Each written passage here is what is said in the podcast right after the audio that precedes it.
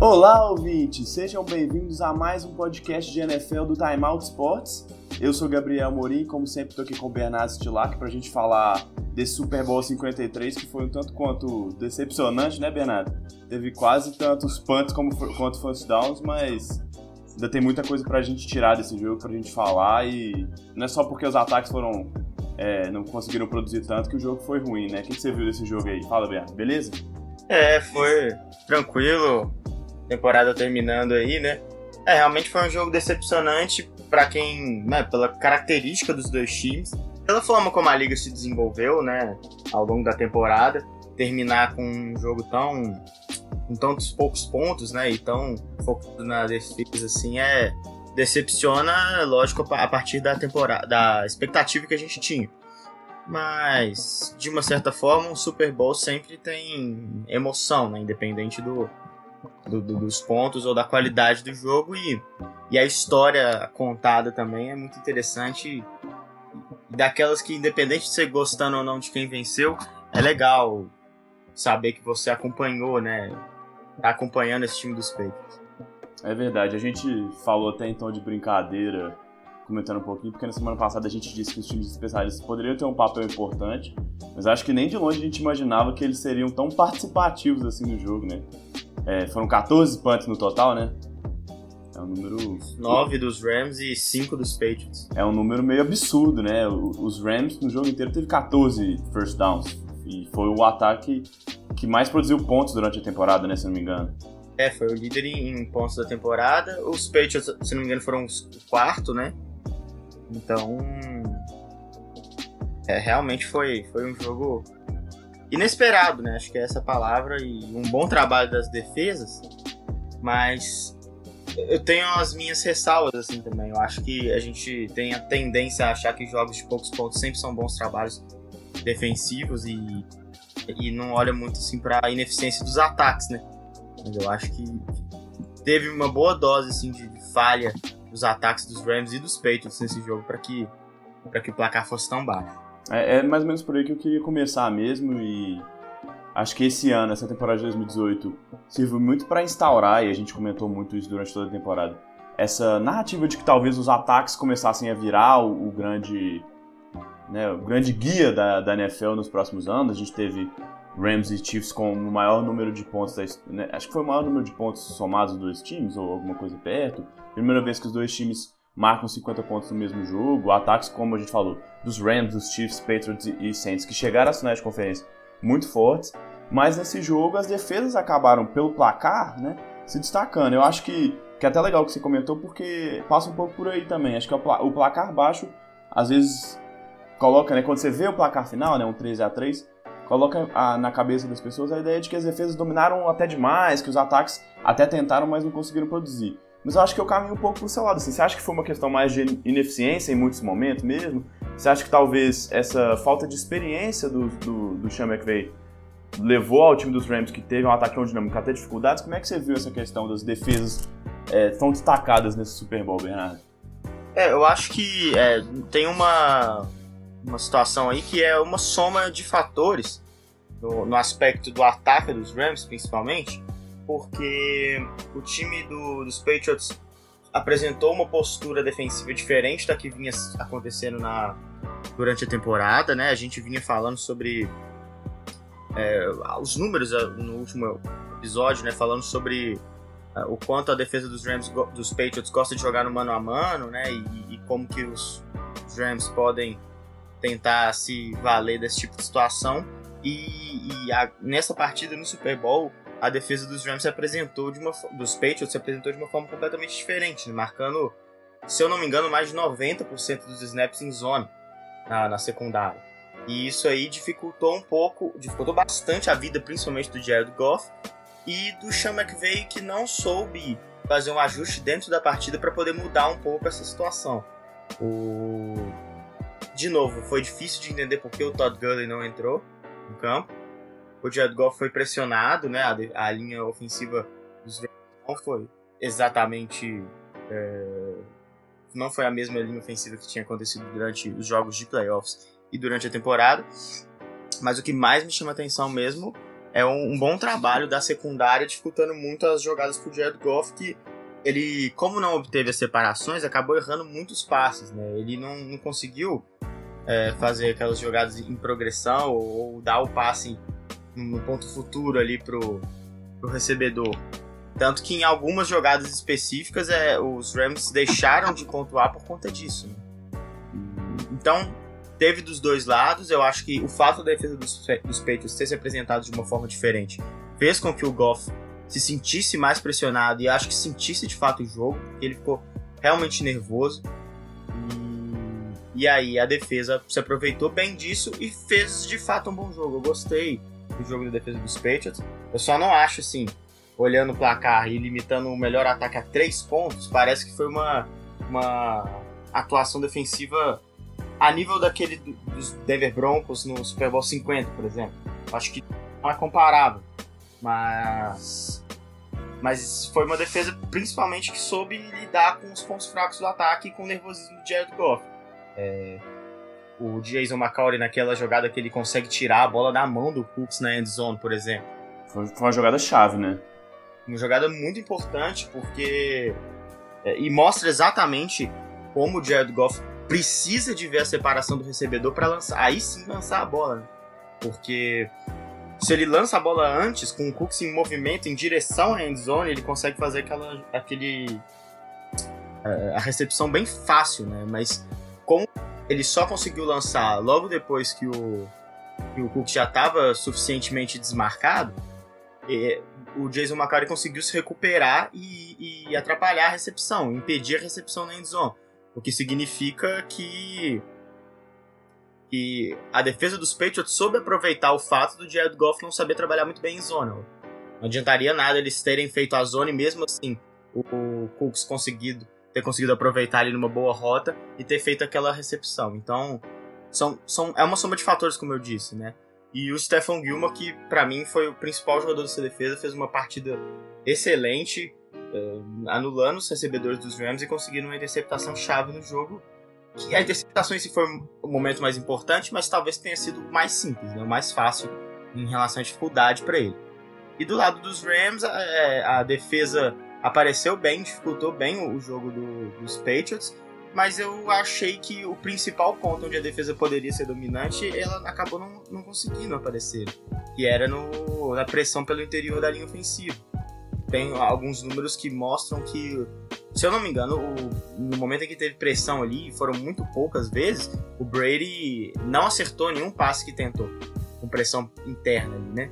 E das jogadas, inclusive, ele acabou sendo sacado, sofreu fumble, mas foi recuperado pelos Patriots. Então, pelo lado defensivo, óbvio, né? Foram três pontos só dos Rams. É fácil a gente falar que eu gostei mais do, do lado defensivo dos Patriots.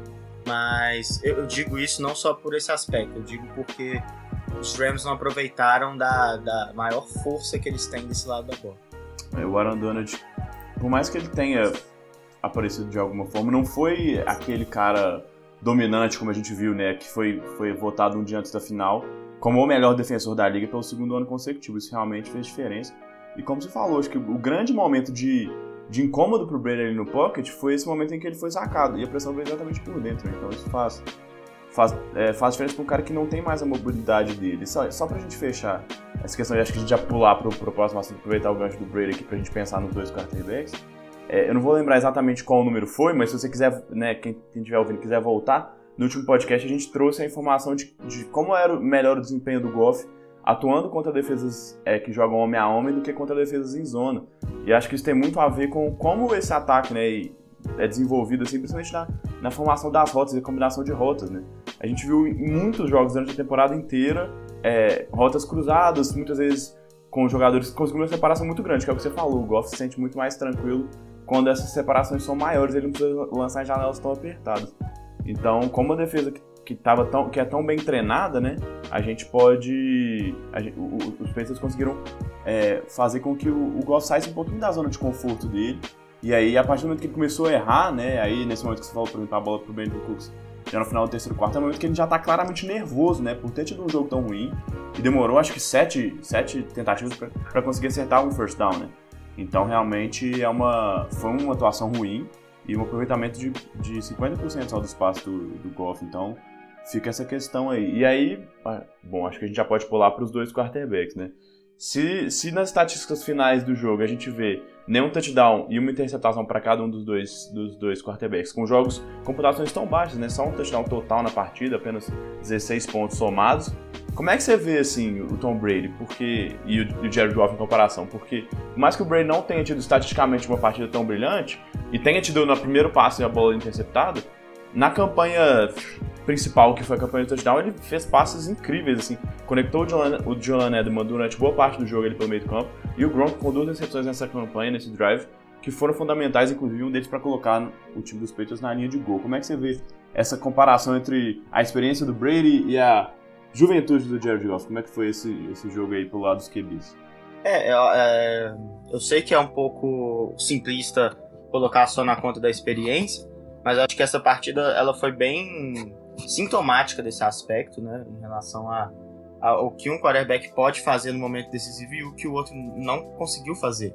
Acho que, óbvio, além da experiência, tem uma diferença técnica né, entre um jogador e outro. O Jared Goff teve momentos brilhantes aí sob o comando do Sean McVay, mas ainda não tem a consistência necessária para a gente falar que é um quarterback que é um quarterback de elite. Né? E do lado do Tom Brady é óbvio que é um maior mais, mais vitorioso de todos os tempos da NFL.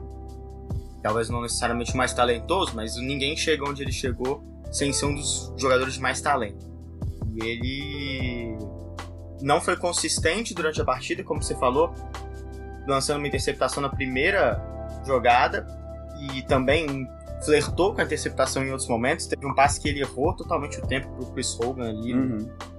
Acho que no primeiro tempo ainda, né? Acho que no segundo quarto. É, a conexão do Brady com o Hogan acho que foi a principal problema assim desse ataque, né? Foi o, como você falou, o lance que gerou a interceptação.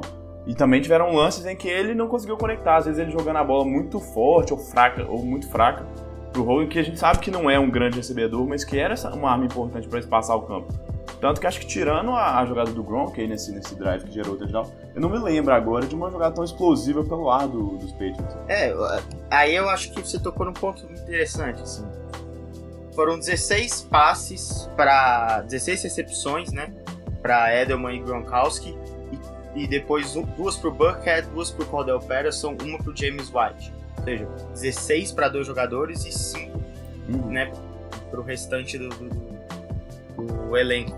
E esse ponto eu acho interessante para ilustrar a questão da, da experiência, porque o fato de, de terem sido passes para o Edel e para o Gronkowski não é porque eles.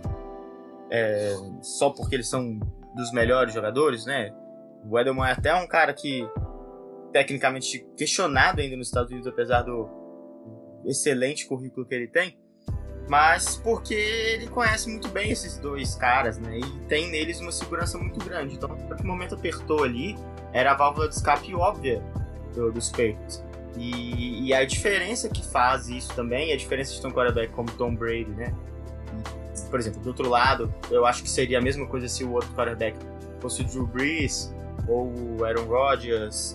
Caras mais experientes, né? Talvez até o Russell Wilson, caras que estão mais rodados aí na liga que foi justamente o fato de ter conseguido o, o passe no momento crucial. Aquele lançamento da campanha do touchdown pro Gronkowski foi espetacular e em partidas apertadas como essa, é uma jogada dessa que pode definir o resultado do jogo, né? e foi o que aconteceu.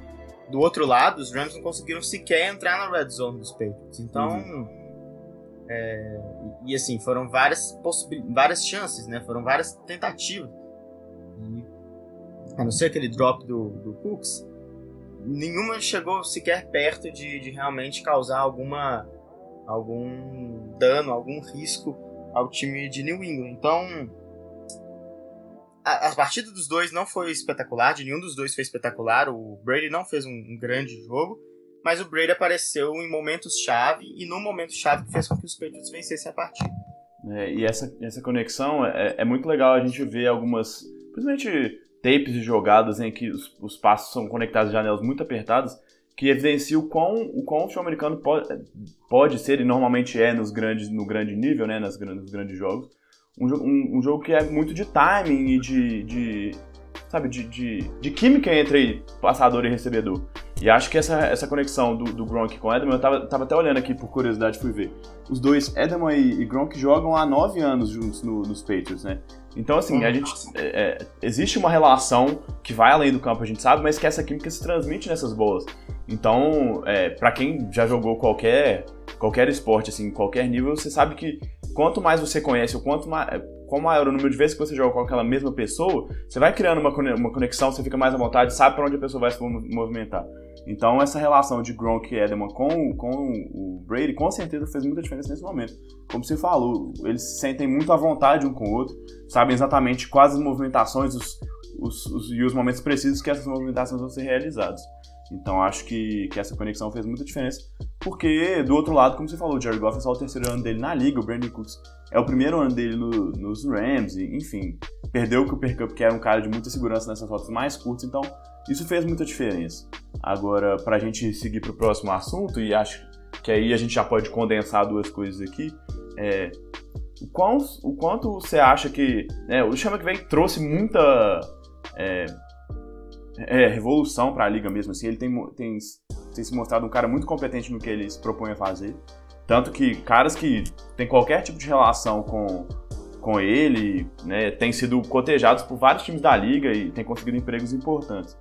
Mas é, nos jogos em que os, o esquema, o plano A do, do McVay não funcionou, ele mostrou um pouco de dificuldade para fazer essas mudanças, variações, né? E acho que isso é um ponto importante. Como é que você vê isso aí e, e quanto você acha que essa pouca utilização do Todd Gurley influenciou mesmo nesse, nesse mau desempenho do ataque? Porque como a gente vem dizendo desde o final da temporada regular, tá muito esquisito, ele tem atuado cada vez menos. Parece até que agora o Chama meio que declarou que ele tá lesionado, mas não é nada que, que precise de cirurgia, mas não são informações tão, tão concretas assim. Mas é, como é que você vê assim, o plano de jogo do McVeigh e como é que ele poderia melhorar para ter um plano secundário, caso o plano principal não funcione. E se boa parte do fracasso desse plano tem a ver com, com o Todd Gurley não ter ido tão bem no jogo. É, o Sean McVay, ele de fato, como você disse, revolucionou é, o ataque dentro da NFL. Ele é um cara que me parece ser bastante humilde, assim, e, tranquilo mesmo para poder melhorar e aprender, né? Na entrevista uhum. final dele, ele falou que foi foi outcoached, né, é. pelo Bill Belichick. E, e, isso eu acho que já me, me, me demonstra assim uma um futuro muito mais interessante para ele do que se ele tivesse é, apenas chateado com a derrota. É, ele não parece ser um cara que vai sentar em cima do que ele já fez e, e ficar contando com isso. É, e assim, até porque o que ele fez, por mais impressionante que seja, é muito pouco. Ele ele e aí é uma questão, acho que, de narrativa também, porque o fato dele ser o mais o técnico mais jovem a fazer absolutamente qualquer coisa na história da NFL uhum. é, acaba mascarando o fato de justamente ele ser o técnico mais jovem a fazer qualquer coisa na história da NFL. Porque tem coisas que, que elas se aprende de fato com o tempo, né? E, e só o tempo consegue deixar o cara preparado de fato para algumas situações. E ele, querendo ou não, tá numa liga de, de, de caras muito experi experienciados, né? De muitos caras muito experimentados né? dentro do, do, futebol americano, seja na NFL ou seja em outras instâncias do esporte. E ele falar que foi outcoached pelo Bill Belichick é, é absolutamente razoável, porque é o Bill Belichick do outro lado. Uhum. É, eu concordo que ele tem dificuldades em fazer alterações no plano do jogo. Não foi a primeira vez que isso aconteceu dentro da, da, dessa temporada, né? Naquela sequência de jogos que o time não conseguiu se apresentar bem e acabou até perdendo para os Bears e para os Eagles. O, o, o Sean McVay estava na, na, tentativa de fazer a transição para uma para uma mentalidade ofensiva diferente. Ele conseguiu, mas era uma mentalidade ofensiva claramente mais frágil do que a que tinha dado certo antes, né? De, de utilizar muitos play actions, de, de, correr bastante com a bola com o Todd Gurley. A gente sabe que é um tipo de corrida muito diferente o Todd Gurley e o e com o CJ Anderson. Então eu, é, é natural que essa segundo plano de jogo do Chama que o Chama vai conseguir colocar para poder vencer os jogos dentro dos playoffs e nas últimas rodadas da temporada regular, ela fosse mais frágil e mais simples de, de expor as fraquezas do time. Uma delas é o Jared Goff, foi o que o Belichick fez, né? Fez com que o Jared Goff jogasse em posições desconfortáveis. É... Mas isso tudo é absolutamente natural, assim. Eu acho que se tivesse dado certo, obviamente a gente não estaria aqui falando sobre, sobre o, a, a juventude dele como um problema. Não como um problema, mas como um empecilho mas como não deu, é natural que a gente fale e natural que a gente consiga enxergar nisso alguns pontos de em que ele vai evoluir. Conseguir ter uma variação de jogadas diferente. Acho que ele também precisa de conseguir, para ser um dos grandes técnicos, né? Ele precisa de conseguir gerenciar melhor é, os dois lados da bola, não, não ser tão é, ausente no, no, no, ponto de vista defensivo, né? Ele tem o Wade Phillips lá, claro, que fez até um ótimo trabalho, sem dúvida nenhuma, a defesa Sim. foi o melhor destacamento desse time aí no Super Bowl. Mas eu acho que ele pode aprender mais, né? Conseguir ser mais dominante nesse aspecto também. E no, no questão do Todd Gurley, eu acho que tem uma influência direta sim, porque ele em campo, o time poderia tentar é, colocar o Jared Goff na posição de tranquilidade que ele teve durante as 12, 13 primeiras semanas da temporada regular. É, como você falou, ainda segue um mistério o fato dele não ter participado desses jogos aí da, da pós-temporada, né? E, e, é muito estranho mesmo, até a análise de postura do jogador na sideline ali, né? Num, num jogo mais importante da vida dele, ele estava bem passivo, eu achei, uhum. em relação a não participar dos snaps e tal, tranquilo ali do lado do campo. É claro, cada pessoa lida com isso de uma forma, mas eu, eu eu acho que é mais um tempero aí nessa história muito confusa. Mas para fechar em relação ao Chama Drake, é, ele foi batido sim pelo maior técnico de todos os tempos.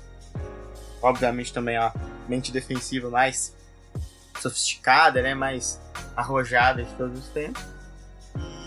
E, e não é problema nenhum para um cara que está com 33 anos e durante bastante tempo ainda pode continuar sendo o técnico mais jovem da NFL. É, a gente não vê caras, é, é, raro de ver caras com menos do que 40 e poucos anos tendo essa função. Então, se você levar em consideração esse período de tempo, e, e, e aí não existe totalmente especulativo, se a gente imaginasse que a carreira dele, vamos supor, só começasse quando ele chegasse nessa idade, é, quando ele chegar lá, com certeza ele vai ter aprimorado muitas questões porque é uma questão, é uma coisa que muitas vezes tem a ver com, como você falou, experiência mesmo, né? Ter passado por situações e vivenciá-las assim. É, e como você falou, ele não é um cara fechado a mudar, e é uma coisa que a gente já destacou que tinha aumentado durante a temporada, da pós-temporada comparada à temporada regular, mas que no quarto quarto foi talvez onde o time, não sei se você concorda, mas onde o time dos, dos Rams no ataque funcionou melhor, tanto que antes da interceptação teve aquela bola que o Cooks quase agarrou dentro da endzone, que foi colocar mais um Tyrande em campo, né? A gente destacou como o time trabalhou muitas vezes com três recebedores, três wide receivers, mas no quarto quarto o time funcionou melhor com esses dois recebedores, porque o New England estava conseguindo pressionar muito o Goff, não estava dando é, realmente a, a linha não estava conseguindo dar o tempo suficiente para ele para ele analisar a defesa de secá-las e achar os melhores passos. Então acho que isso fez muita diferença. Isso mostra como ele, apesar de não ter tido tanto sucesso, ele não é um cara que tem medo de fazer ajustes, não é um cara que tem medo de mudar. E acho que isso coloca mesmo essa, essa possibilidade de crescimento dele ainda. Ele não é um cara que, que vai ficar estagnado, apesar desse sucesso é, muito, muito jovem mesmo na carreira, mas ele parece ter um futuro muito, muito, muito promissor por ter realmente essa capacidade de, de superar, né, de, de se aprimorar, melhor dizendo. Mas outra coisa aí, acho que a gente pode mudar um pouquinho pro outro lado, né, falar, não falar só dos, dos Rams e das eficiências, é, por mais que o ataque terrestre dos Patriots, o ataque como todo não tenha funcionado, mas o ataque terrestre não tenha sido tão efetivo como a gente viu nas, nas partidas outras da, da pós-temporada, porque realmente estavam dominando os adversários, né? O Sonny Michel teve, foi o, o grande corredor com, com 94 jardas em 18 carregados, até um número bom, mas não foi aquele espetáculo que a gente viu.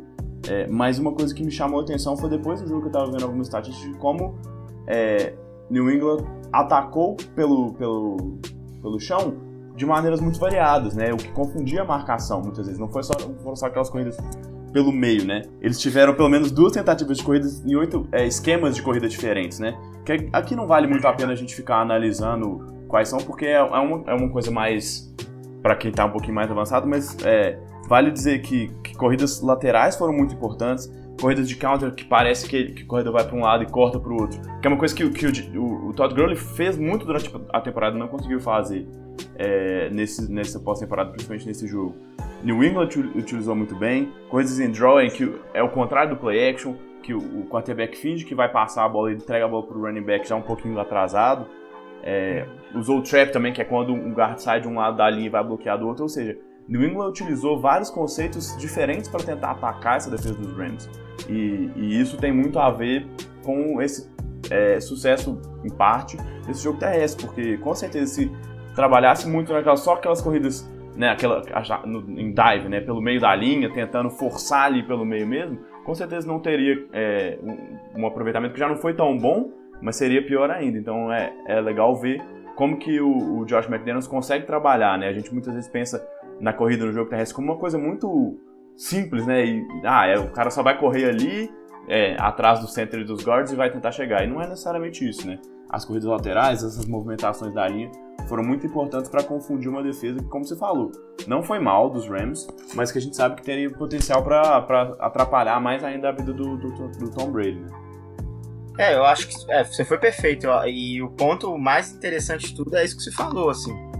Apesar de todo esse esforço, o time pontuou, fez 13 pontos, né? Uhum. Muitas dificuldades, ou seja, é, é, foi absolutamente necessário para ser o, o, mínimo, né? Mostrando que o plano de jogo defensivo dos Rams também foi bom. E, e falando sobre o Josh McDaniels, e, e aliado, lógico, ao time dos Patriots, é muito interessante isso que você falou do, da questão da corrida ser vista como uma jogada mais rústica, né?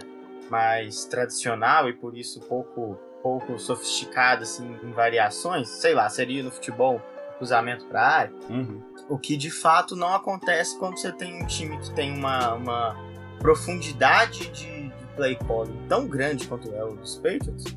E você consegue fazer o que você disse, assim, dentro de um jogo tem uma variação enorme de corridas. Eles sabem fazer tudo. E isso é o que, eu, que, que coloca eles há, há, tanto tempo no topo, porque eles sabem fazer de tudo um pouco. Isso permite que eles consigam fazer variações de jogadas diferentes dentro do é, dentro de um esquema de jogo único, assim, dos E, é uma... até, e até a característica dos, dos corredores, né? É uma coisa que a gente sempre destaca. Sim, eles sempre, eles sempre têm muitos corredores, né? Exato. nos últimos 10 anos, pelo menos, eles nunca tiveram um running back estrela, assim, como um vários... Todd Gurley, né? Nunca tiveram. É, um Todd Gurley, um Le'Veon Bell, né, um Dave Johnson. Eles não têm, eles têm vários jogadores com características diferentes que é justamente o que é importante para poder fazer esse tipo de jogada. Que são muito complementares as características dos, dos atletas também, né? vale destacar sempre é, o, o, quão importante o Sonny Michel foi, foi durante a temporada e como ele cresceu como esse cara mais de corridas fortes. Como que a volta do Rex Burkhead ajudou o time, né? Um cara que é, é muito dinâmico, parecido assim com, com o James White, mas que consegue ter corridas mais fortes. E o próprio James White, que no jogo contra os Chargers, primeira parte dos Patriots nessa pós-temporada, bateu o recorde com o maior número de recepções em uma, uma partida de playoffs. E ele é um running back. Então, assim, esses caras conseguem ser explorados de maneiras diversas e isso é usado muitas vezes de uma forma e até de outra para confundir, né? O James White, como falou, no jogo contra os, contra os, os Chargers é, recebeu muitos passes, no jogo contra os Chiefs foi o contrário, correu muitas vezes com a bola em situações de terceira descidas óbvias e que parecia que, é, que, que a, é, o ataque ia passar a bola pro né, o James White participando dessas rotas, mas que conseguiu confundir também a defesa dos Chiefs, então é um, é um plano que realmente consegue explorar muito bem e jogar esse jogo de xadrez que é essa disputa no futebol americano mesmo. Eu acho que é um ponto interessante que o, o jornalista americano tratou, o jornalista do The Ringer tratou, o Kevin Clark, se eu não me engano, falando sobre a, o Bill Belichick ser o maior técnico, né? Ele considera o maior técnico do futebol americano de todos os tempos e os Patriots a maior dinastia de todos os tempos e não é isso não é, na verdade, uma, uma consequência, na verdade, eu acho causa, né, deles terem se mantido tanto tempo no topo, o fato de que eles de que é, os Patriots não tem um, um, modelo assim que você consegue saber seguir, né? Temporada após temporada, ah, esse é o jeito do Patriots jogar. Não, eles variam muito, eles uhum. têm é, não existe uma concepção do que é o Patriots do, do Belichick ou ainda do que é os Patriots sob o ataque dos Patriots sob o comando do Tom Brady. É muito variado, é muito diferente de ano após ano e isso é o que faz com que eles conseguem se manter, consigam se manter tanto tempo no topo. Isso é muito interessante mesmo. A maioria dos grandes times, eles entram para a história com uma forma muito precisa e fácil de identificar do jogo. Por exemplo, se os Rams tivessem vencido a partida, a gente saberia daqui a 10, 15 anos falar, não, pô, lembra daquele Rams do Sean McVay? A gente saberia contar como eles jogam. E isso é muito difícil de, de ser quando se fala dos Patriots do Belichick. Não, e, e é, é, exatamente isso. Assim, quando a gente pensa, por exemplo, no time dos Bears de 85, que foi super dominante, a gente pensa na defesa. Era um ataque que muitas vezes nem era tão produtivo, tinha um, um jogo terrestre até, até bom, mas um quarterback que não foi dos, dos maiores. Ou os próprios Ravens na década de 2000, quando quando teve muito sucesso, né? É um time que, que era calcado muito na defesa e até hoje continua mantendo essa filosofia de ter uma defesa muito forte. E não só entre uma temporada e outra os Patriots conseguem é, essas variações. Foi um time que começou com muitos questionamentos sobre o corpo de recebedores, adicionou o Josh Gordon, que foi bem, conseguiu ser aquela arma em profundidade. O Josh Gordon se afastou, teve problemas pessoais, não, não jogou mais no final da temporada pelo time.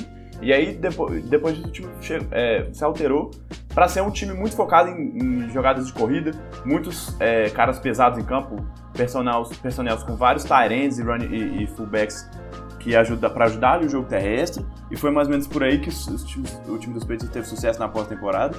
Mas a gente já viu os Patriots em 2007, por exemplo, ter um, um ataque super dinâmico com o Tom Brady jogando super bem com vários alvos. Então, assim, é o que você falou, esse time não é um time de defesa, por mais que o Belichick tenha essa, essa formação defensiva, a gente sabe que ele participa mais na defesa, mas não é de forma nenhuma um time, um time que só, só consegue é, vencer seus adversários de um só jeito. Porque se fosse assim, como a gente viu em outros exemplos, ele não conseguiria se manter há tanto tempo como uma, com essa dominância. Né? Sem dúvida. É a versatilidade que mantém um time no topo. Né? É, e se adapta também, é, falando disso eu lembrei assim, a gente não pode esquecer o fato de que o Tom Brady hoje tem 41 anos, então você não pode ter mais um ataque que lança tanto a bola como ele tinha há 12, 13 anos atrás, que lance bolas tão profundas. Uhum. Ele não, isso, isso pesaria até para a vitalidade mesmo, assim, para o condicionamento do Tom Brady. Se você força ele a lançar muitas bolas e bolas longas, no final do jogo ele já não vai estar aguentando mais porque biologicamente o corpo dele não ia aguentar como, aguenta, como aguentou durante muito tempo. Então, é, é um trabalho realmente fantástico. É, é engraçado que eu estava ouvindo, acho que um podcast sobre NBA, isso mesmo, era um podcast do Zach Lowe, e eles estavam comentando que, que, eles não acompanham muito o futebol americano e tal, mas que, é, por mais leigos que eles sejam nesse assunto, é, parece que é, é, uma, o feito dos Patriots é o maior da história dos esportes americanos. Eu acho que eu tendo a concordar porque, assim, a liga é toda montada para que isso não aconteça, né? Ela tem todas lá as suas, as suas fórmulas e seus, os seus mecanismos para tentar equilibrar as, as, franquias. E a gente vê franquias saindo de, de, franquias ruins de um ano e no ano seguinte já indo muito bem. Por exemplo, os Rams na temporada passada, né? Saiu do pior ataque em 2016 para o, me, o melhor em 2017. Então, assim, Chicago Bears que ano passado estava muito mal e, e, foi campeão da sua divisão. Philadelphia Eagles que foi o pior da sua divisão e no ano passado ganhou, né? Então, assim, é, o que eles fazem é realmente impressionante e é difícil é, não reverenciá-los por isso, né? Porque parece que tá todo mundo jogando contra, todo mundo até torcendo contra, mas eles conseguem de um, um milhão de maneiras variadas ser, é, serem eficientes e serem campeões mais uma vez, né? É realmente impressionante. É, eu, é, é, dos esportes que eu conheço mais de perto, né? Que eu acompanho basquete e futebol, é, é pelas lógico, né, pelas especificidades de cada esporte, de cada liga, é o, é o mais impressionante que eu conheço. É, no futebol não tem todas as restrições é, salariais, né, em relação ao draft também. Então é mais fácil um time ter uma hegemonia quando tem um aporte financeiro muito grande. E na NBA, acho que o basquete mesmo ele é mais é, simples de se conseguir esse, esse esses triunfos muito longos, porque são muito menos jogadores, né? E você mantendo ali um grupo de, de três ou até dois jogadores por muito tempo faz com que essas dinastias sejam conseguidas, né? O Chicago Bulls, por exemplo, que teve ali o Dennis Rodman e o Michael Jordan com o Scottie Pippen, são três caras, né? O resto do time variou bastante mesmo conseguindo seis títulos. É, e o próprio Rodman não participou dos três primeiros títulos, né? Ele chegou depois, depois da aposentadoria do, do Jordan e tal. É, sim, e assim, no, no caso dos Patriots, no sentido de gerenciar mesmo, é muito mais complicado. Tanto, tanto que é mais tempo, né? A gente pode comparar, por exemplo, com Spurs nesse sentido de tempo. Mas a quantidade de mudanças que tem é muito, muito, muito diferente. E, e, e, um outro ponto interessante sobre essa questão de mudar é que geralmente essas grandes dinastias elas não elas formam que vem a ser o, o ideal, o objetivo de quase todos os outros times na liga. Então, por exemplo, agora com os Warriors na NBA, o objetivo é conseguir juntar várias estrelas que consigam é, fazer a transição rápida e chutar bem de três. Na época do, do Shaq, por exemplo, todo mundo só draftava pivô grandão para poder tentar fazer frente ao Shaquille O'Neal, que era uma força descomunal ali, física e técnica dentro do garrafão. É, não sei, na época do Bill Russell começaram a abrir a porta cada vez mais para jogadores negros que, que eram um talento que a, que a NBA tinha relegado durante muito tempo, mas que percebeu que uma das formas de vencer era expandir mais as pessoas que poderiam estar jogando dentro da liga. É, isso. E os Patriots, ano após ano, a gente ouve o papo de que algum time está sendo formado para bater os Patriots, mas é isso é absolutamente é, difícil de acreditar, porque eles jogam de tantas formas diferentes que não existe um time que possa bater os Patriots. Quer dizer, lógico, ele perde, né? E times vão vencer os Patriots, mas existe a, a, ideia de montar um time que vá vencer dos Patriots. É, e, e, falando dos Spurs, assim, só para aproveitar o que você, que você destacou, que é necessariamente o paralelo mais, mais simples a se fazer com os, com, com os na, na, NBA. Por mais que eles estejam há mais de 20 anos com temporadas de mais vitórias do que derrotas, e aí entendeu o que você falou, essa questão de, de ser um esporte com menos atletas que, que participam, né? São só, são só cinco em quadra cada, é, por cada time, não os, não os 11 de cada lado, os elencos são muito mais limitados e tal, então um jogador pode fazer muita diferença. Tem a questão do salary cap de ser mais fácil você conseguir ultrapassar do que na NFL, enfim. Mas mesmo assim, é, estando há tanto tempo indo para a pós-temporada, ele não tem o sucesso que, que os Patriots têm de chegar tão longe na pós-temporada, né? A gente vê os Patriots nos últimos 7, 8, 9 anos chegando quase que sempre nas finais de conferência, e os Spurs muitas vezes perdendo na primeira rodada dos playoffs e tal. O que não é um demérito pro time, muito pelo contrário. Você chegar a mais de 20 anos na, na pós-temporada é, é, espetacular. Mas você tem os Patriots conseguindo ter uma performance ainda mais forte do que isso, né? Acho que é isso que, que torna tão, tão especial essa, essa dinastia mesmo que os Patriots têm há quase duas décadas. Né? Sem dúvida. Bom, bora pro próximo assunto aqui. Acho que. É, bom, não sei, acho que esse não vai nem demorar muito não. É, Edelman MVP, o que, que, você acha disso? É, você acha que foi justo, não foi justo? Acho que é sempre um prêmio importante. Na temporada passada a gente teve um MVP improvável, nessa nem tanto, né? A gente, claro que achava que Tom Brady seria o grande favorito para ganhar, porque ele é o grande nome desse time. Mas você acha que o Edelman é, foi de alguma forma é, não foi merecedor desse prêmio ou é com ele mesmo que tinha que ficar? Não, eu acho que foi justíssimo. É, né, considerando a, o apelo de, de, dar o prêmio para o time vencedor, óbvio, eu acho que teria que ser Patriots mesmo, porque o time dos Rams não teve ninguém foi cogitado. Seria o Hacker, né, o Panther. Mas aí, aí... aí não, né? e então teria que ser pro time dos Patriots e no sentido de dar para alguém do ataque, tinha que ser o Edelman é. mesmo. O Tom fez um grande jogo e o Edelman, por outro lado, teve mais de 140 jardas, duas recepções, foi um jogaço, foi muito importante, foi o desafogo do time, foi o cara que apareceu enquanto todos os outros wide receivers é, desapareceram durante a partida. Então, eu acho super justo. Eu acho que o prêmio poderia ter sido para algum jogador de defesa também, poderia ter sido. falar isso. Né?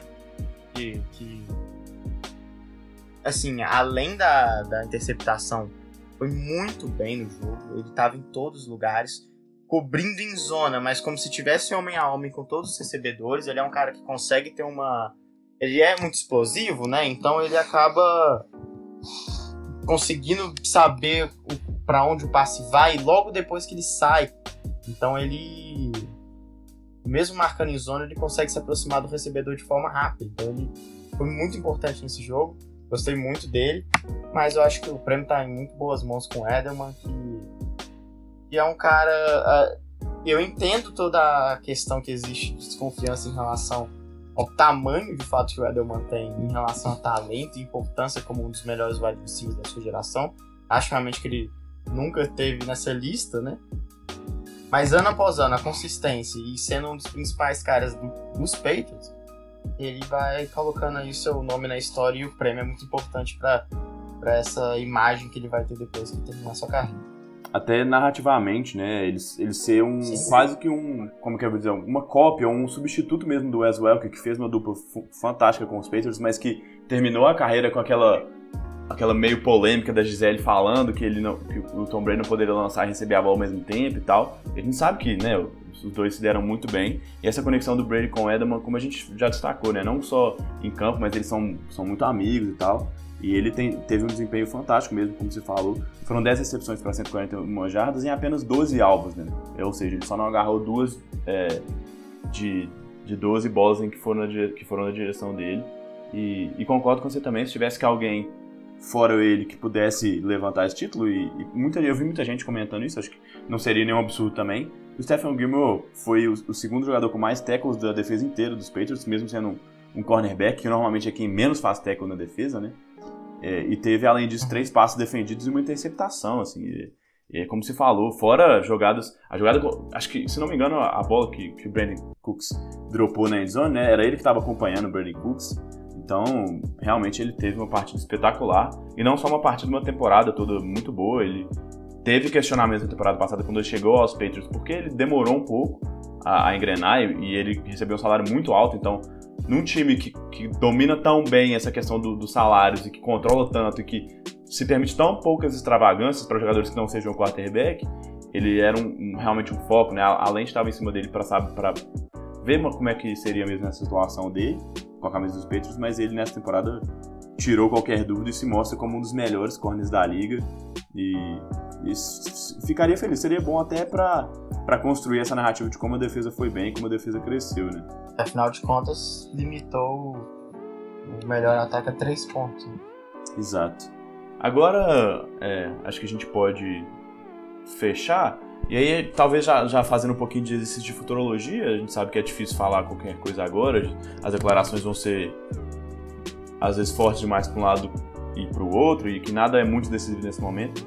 Mas acho que eu queria ver o futuro de dois caras, assim, um que a gente já falou um pouco, e o outro, o Brady. Como é que você vê? É, é, eu sei que ele já, o Brady já declarou que tem 0% de chance dele não voltar na próxima temporada, mas a gente sabe que essas coisas podem mudar muito.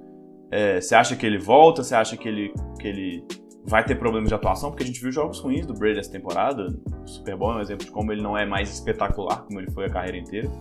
É, e o Chama que veio, você acha que é, existe algum risco aí que, que ou não ele está muito tranquilo e segue nessa linha que a gente já falou de que ele vai conseguir fazer as mudanças necessárias, os ajustes para continuar sendo um, um, treinador de elite. É, sobre o Chama que veio, eu, eu acho que não tem risco nenhum dele não se manter com, com bom rendimento. Eu acho que ele vai passar muito tempo aí nessa off-season treinando, né, estudando mesmo possibilidades de variação do jogo dele. E a derrota serve para isso também, né? Talvez os Rams não tenham o desempenho que tiveram, acho que é inclusive provável que não tenham, porque estão numa divisão bem complicada. Ano que vem os 49ers vão ter o Jim Garoppolo de volta, podem ter o Antônio Brown aí, né? Tem uma boa escolha de draft. É, o Seattle Seahawks é sempre um time que, é competitivo, né? E o Arizona Cardinals com o Josh Rosen sob novo comando pode ser vai ser mais difícil sendo os Rams que também a gente tem que lembrar que montou um time no teto do teto, né, do salary cap da NFL para poder contar com talentos incríveis nessa temporada, mas que não, não vai conseguir manter a mesmo o mesmo nível de talento no, no elenco pro ano que vem. Então acho normal que o Chama que veio que os Rams não consigam a mesma campanha, mas isso não, deve ser um ponto para se colocar a lupa em cima do Chama que veio não. Em relação ao Tom Brady, é, eu acho que ele não vai parar mesmo. Ele bota lá a régua dele lá nos 45 anos, eu não sei se ele vai chegar lá. Mas eu vejo ele, pelo menos na próxima temporada, jogando junto com os Patriots. E é um cara que eu quero muito ver na temporada que vem, porque ele tá num ponto que se ele cair muito e jogar realmente muito mal, não vai fazer diferença nenhuma. Ele pode parar e isso não vai afetar em nada, porque só o fato de ele ter conseguido vencer o Super Bowl com 41 anos, sendo o principal nome do time, é, já, já é impressionante no, no quesito de longevidade. Se com 42 ele perdeu um pouco do Gaza, não vai ser, ninguém vai apontar para ele e falar que ele está em decadência, né? Não é nada mais natural do que isso. E do, um outro cara que talvez a gente ressalte de novo a possibilidade de encerrar a carreira, já três temporadas tem sido assim, é o Gronkowski, né? E esse, ao contrário do Brady e do Sean McVay, eu, eu já não tenho tanto. Lógico, eu quero vê-lo jogando bem, sim, ele é um, um jogador espetacular. Mas eu não tenho tanto interesse, assim, e aguardo em ver como ele vai se apresentar se ele se, se ele for se apresentar na próxima temporada. Porque nessa ele já não foi muito bem, não foi uma peça importante, já foi assim durante muito tempo em campo uma sombra do que ele já foi, né? Isso já é frustrante para quem acompanha o time. Então, é, o Gronkowski não tem tanto interesse assim, em querer acompanhar na temporada que vem, não. E lesões também, né? Isso pesa muito para ele. Ele é um cara que sofre pois muito é, com é, é até meio triste, né? Eu acho que se ele encerrar agora pelo alto, vai ser muito legal pra carreira dele. É, só, só acho que a, a chance maior que eu vi, assim, de o Tom Brady voltar atrás e, e se aposentar, voltar atrás dessa declaração de se aposentar nessa temporada, seria num jogo do caso, assim, é, os Patriots tá mal no jogo, ele, ele tem uma partida individualmente espetacular e aí no finalzinho ele ganha, consegue ganhar o jogo, vira, vira o placar e aí ele, sei lá, né, imaginando aquele final de filme mesmo em que o, o, o, protagonista tem a grande atuação da vida, da carreira inteira no último jogo e tal, e aí ele poderia, ele poderia pensar em encerrar como esse ponto alto, assim. Mas como não foi o caso, como a gente falou, é, ele não foi tão espetacular como a gente acostumou a ver, acho que isso até coloca um pouquinho mais de gás nele, a gente viu que pelo menos gás em, em declarações ele tinha muito ainda, né, para mostrar sua, o seu incômodo com, com os críticos, com, com as pessoas que duvidaram, e muita força de vontade, muita determinação em conseguir mostrar que eles estavam errados, né? Em conseguir é, mostrar que ele ainda tem qualidade para jogar, mesmo nessa idade mais avançada. Então, também concordo, acho que ele é o. Ele e o Sean McVay voltam para a próxima temporada, né? Claro, não no mesmo time, mas cada um de um lado. O Belichick também não vejo sinais que ele vai se afastar por agora, apesar de para ele a idade também já começar a ser uma questão, né? E acho que desse time campeão dos Patriots aí, talvez a gente veja algumas mudanças mesmo, acho que esse ataque pode mudar muita coisa. É, a defesa teve a lesão do Patrick Chung agora, que é uma lesão no braço, não deve ser uma lesão muito séria, mas vale a pena ficar de olho porque ele também não é um jogador muito novo. Tem os, os, os, os irmãos James McCoy lá que também já não são tão jovens, então assim, talvez o time possa se reestruturar, mas acho que a gente tem muita off-season para falar disso. Foi só mesmo um, um teaserzinho, né? um, um palpitezinho sobre os principais nomes e durante essa, essa intertemporada a gente pode discutir mais o futuro de todos os times e desses dois times, porque são os times que chegaram mais longe nessa, nessa pós-temporada. Certo. Beleza? Tem mais alguma coisa que você queira completar aí ou tá bom? Podemos fechar por hoje. Não, acho que já destacamos. Só para terminar mesmo, é... deixar claro assim, o futuro que esse time dos Rams tem, né? E, e que nada acaba por aqui. Até pro Jet Golf, que está sendo detonado ali pela imprensa de uma forma geral e pela torcida, pelas torcidas, né? O fato dele ter perdido para os Patriots eu acho que também pesa, porque é um time que todo mundo queria ver perder. Ah, todo mundo não, mas boa parte do, dos torcedores do futebol americano já tem uma birra natural contra quem ganha sempre assim. Uhum. Então, a situação dele tá um pouco complicada. mas que na off-season acho que toda essa poeira vai abaixar e que para a próxima temporada a gente vai voltar a ver os Rams como um time que, que chega para brigar. É isso aí. Vale. Né, agora que chegou a, a, a, a acabou a temporada, a temporada da NFL, vale reforçar de novo o recadinho. Nós estamos nas redes sociais, é só procurar por Timeout Sports com E, é esse, Timeout Sports, seja no Facebook, seja no Twitter, a gente está lá. Então se quiser mandar uma mensagem pra gente, sugerindo algum, algum assunto que vocês queiram que vocês queiram que a gente discuta nessa intertemporada, o momento é esse, né? Não tem jogo rolando ainda por agora, demora ainda para ter uh, o combine, o draft, então temos um tempinho aí sem, sem muitos assuntos para serem discutidos, então pode mandar seu recado.